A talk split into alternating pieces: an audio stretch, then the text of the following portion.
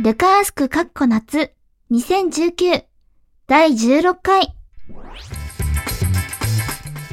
いやー、前撮りっていうのが許されるならさ、後撮りっていうのも許されるんじゃないのかなということで本日は8月9日という設定になっております。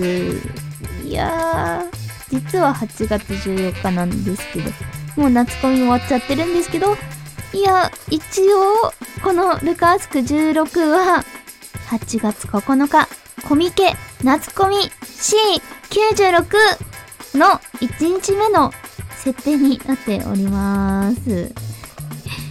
いやー、これからコミケどうなるのかな？楽しみだなという茶番は置いといて、早速ルカースクスタートしていきたいと思います。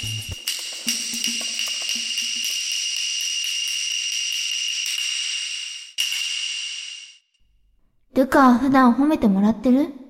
もらえてなかったら代わりに褒めるよ。いつも見てるよ。頑張ってるね。お疲れ様。いやー、ありがとう。でも、普段も褒めてもらってるし、自分でも自分のこと褒められる。ようになってきたんですよね。いや、昔は本当に自尊心低くて低くて、いや、今も低いのかもしんないけど、まだマシかなみたいな感じで、自信がある、一方で自信がない面があるので、まあ、褒めてもらえることによって自分の自信につながるとこはありますね。踊る SRMY 姉貴、白ミー姉貴の BB の感想をお願いします。見ました結構前に見たんで忘れちゃいました。えーっと、なんかクオリティ高くて、確か RK 兄貴も出てくるんでしたよね。なんか、うん。うん、マットは楽しいね。マットは楽しい。ルカさんがカラオケに行った時に必ず歌う曲や、歌うのにとても自信のある曲があれば教えてほしいです。それと、好きな歌手などがいれば知りたいです。一茶の休日さん。私が自信ある曲、えー、っとね、サーラさんの星座という曲が私のお箱です。いや、なんかね、スアラさんの曲すごい歌いやすいんですよ。音域的にね。裏声の感じとか歌いやすくて、とってもいい感じです。好きな歌手は、ま、メルマガとかでも言ってるんですけど、桃井春子さんが好きでした。今は全然聞いてないので、ちょっと過去形しかわかんないんですけど、あとはね、いっぱい好きな歌手いて、いつかなんかまとめてお伝えしたいと思います。ルカさんは好きなジブリ作品ってありますか？ジブリ作品知らないよって場合は、好きな色を教えてほしいです。一茶の休日さん。ジブリはね、なんか新作を毎年、毎年というか毎回映画館で見るほどには好きなんですけれども、何回も見るかっていうと見ないんですよね。映画館の一回きりっていうことが多くて、なので覚えてなかったりするんですよ。でも、ジブリの中で好きなのは、ちょっと検索しますね。やっぱり、一つ目は、千と千尋の神隠し。いやー、これは、多分ジブリの中で初めて見た映画で、小2ぐらいの時にやってたのかな？小1ぐらいかな？小 2? わかんない。そのぐらいにやってたんですけど、いやー、意味はわかんなかったけど、面白かったし、なんか、感情が揺さぶられた作品でした。で、大人になってから大学ぐらいの時に見たんですけど、またなんか違った解釈ができて、面白かったです。コナミ感。小学生並みの感想しか言えない。二つ目は、仮暮らしのアリエッティ。結構あんまり話題にはなんなかったんですけど、私この作品で泣きました。いやー、泣ける。泣けるといえば風立ちぬ。これもね、すごい切ない気持ちになりました。その、それなので、その3作が好きです。ある休日の朝、枕元に100万円がポンと置いてあったら、ルカさんは何がしたいですか？私はとりあえず、札束ビンタを食らってみたいです。一茶の休日さん。えーマゾなの？えー、私はですね、私ね、お金に全然執着心なくて、あんまり、あんまり、ルカミヤスク2でも言ったと思うんですけど、100万円あったら貯金するって言ってたぐらいの子供なので、お金にあまり関心がなくて、使い道とか考えたことなくて、でも初めてコスプレっていうお金のかかる趣味を始めたことで、やっぱ衣装とかウィッグとか買うのにお金かかるので、100万円を使ってコスプレの衣装とかを買いたいです。あとは、コミケでコスプレをする予定のルカニーちゃんがいるんですけれども、ルカニーちゃんのコスプレのオーダーメイドの衣装が、あの、お金かけて作っていただいたものなんですけれども、それのまた違うデザインバージョンとかを作りたいので、そういうことに100万円を当てたいと思います。シロミーのおっぱい、実際どのくらいでかいんすかね？絵ではよく持って、最重量な重さだけど。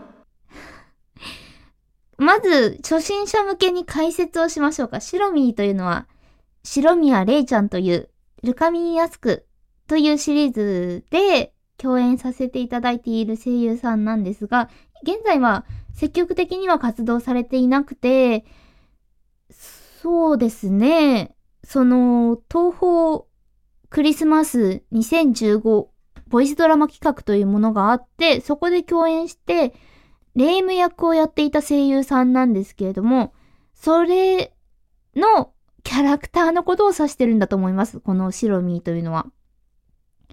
実際、まあ、お会いしましたけど、おっぱいについては内緒です。内緒だけど、いやー、拝めて幸せでした。ぶっちゃけ。ツイッターのヘッダに出ているビッグサイズのルカニーちゃんは誰が描いたものなのですか？私ですおっぱいでっかい？一時期ですね、RK 兄貴 D カップ説というものが出てですね、なんか、そういうツイートをお見かけしたんですよ。なんかぶっちゃけ当たってて受けました。はい。誰が分かったんだっていう、どうして分かったんだっていう話でした。何気なくおっぱいサイズを公開しました。今度ご飯行きましょういやー、夏コミ終わったから、終わってない終わってない終わってない。夏コミで一緒にお食事できるといいね。巨乳っぽいボイスください。同一人物でしょ、これ。もう、おっぱい好きじゃん。なんか、4連チャンぐらい投稿してない？この人。うんふん。私、おっぱい、でかいわよ。うんふん。っていうステレオタイプのなんか、セクシーお姉さんしか思いつきません。センタープレテストの英語のリスニングの声優やってましたこれもよく、よくかわかんないけど、時々言われたことがあって、なんかめっちゃ声似てる人が、なんかセンター試験の英語のリスニングの問題読んでたぞ、みたいな え、そんな人いるんか聞いてみたいぞ、みたいな 時々出るんですよね。あの、私の声に似てるよ、みたいな報告が。私も聞いてみたいです。あ、なんかね、謎解きの声優やってるんじゃないかみたいなことも言われたことがありました。新宿あたりでやってるやつ。いや、それもやってなかったです。パンの袋を止めるあれに指を無理やり入れたら取れなくなりました。どうしたらいいでしょうか？うーん。うん。そうか。そうか、そうか。そうですか。あれさ、割れるじゃん。割ろうよ。頑張って割って。ルカお姉ちゃんは誰の担当 P なんですか？あと、ライブの感想とかちょこちょこっと。これはですね、きっと、アイドルマスター、シンデレラガールズの、うー、う、えー、っと、う、うシックスシックスかなえ英語弱いんですよね。前得意とか言ったくせにダメなんですよ。あの、6、6のやつ。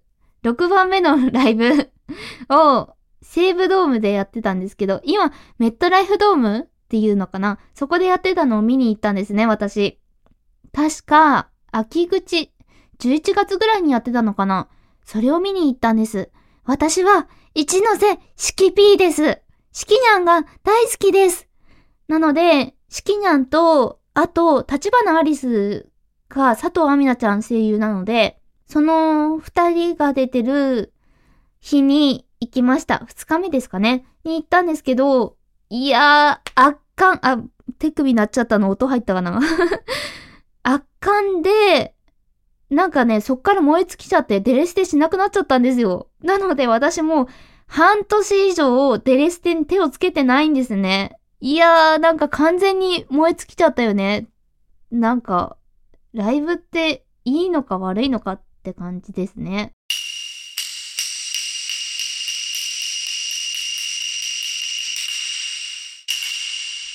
てんてんてんてんてんてんてん。てん。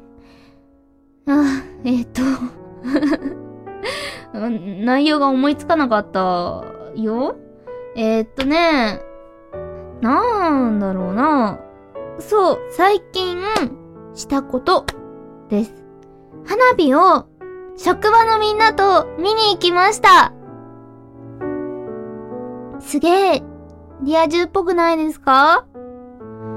幸せでした。なんか、うん、20ほにゃららになっても、迎える青春っていいなって思いました。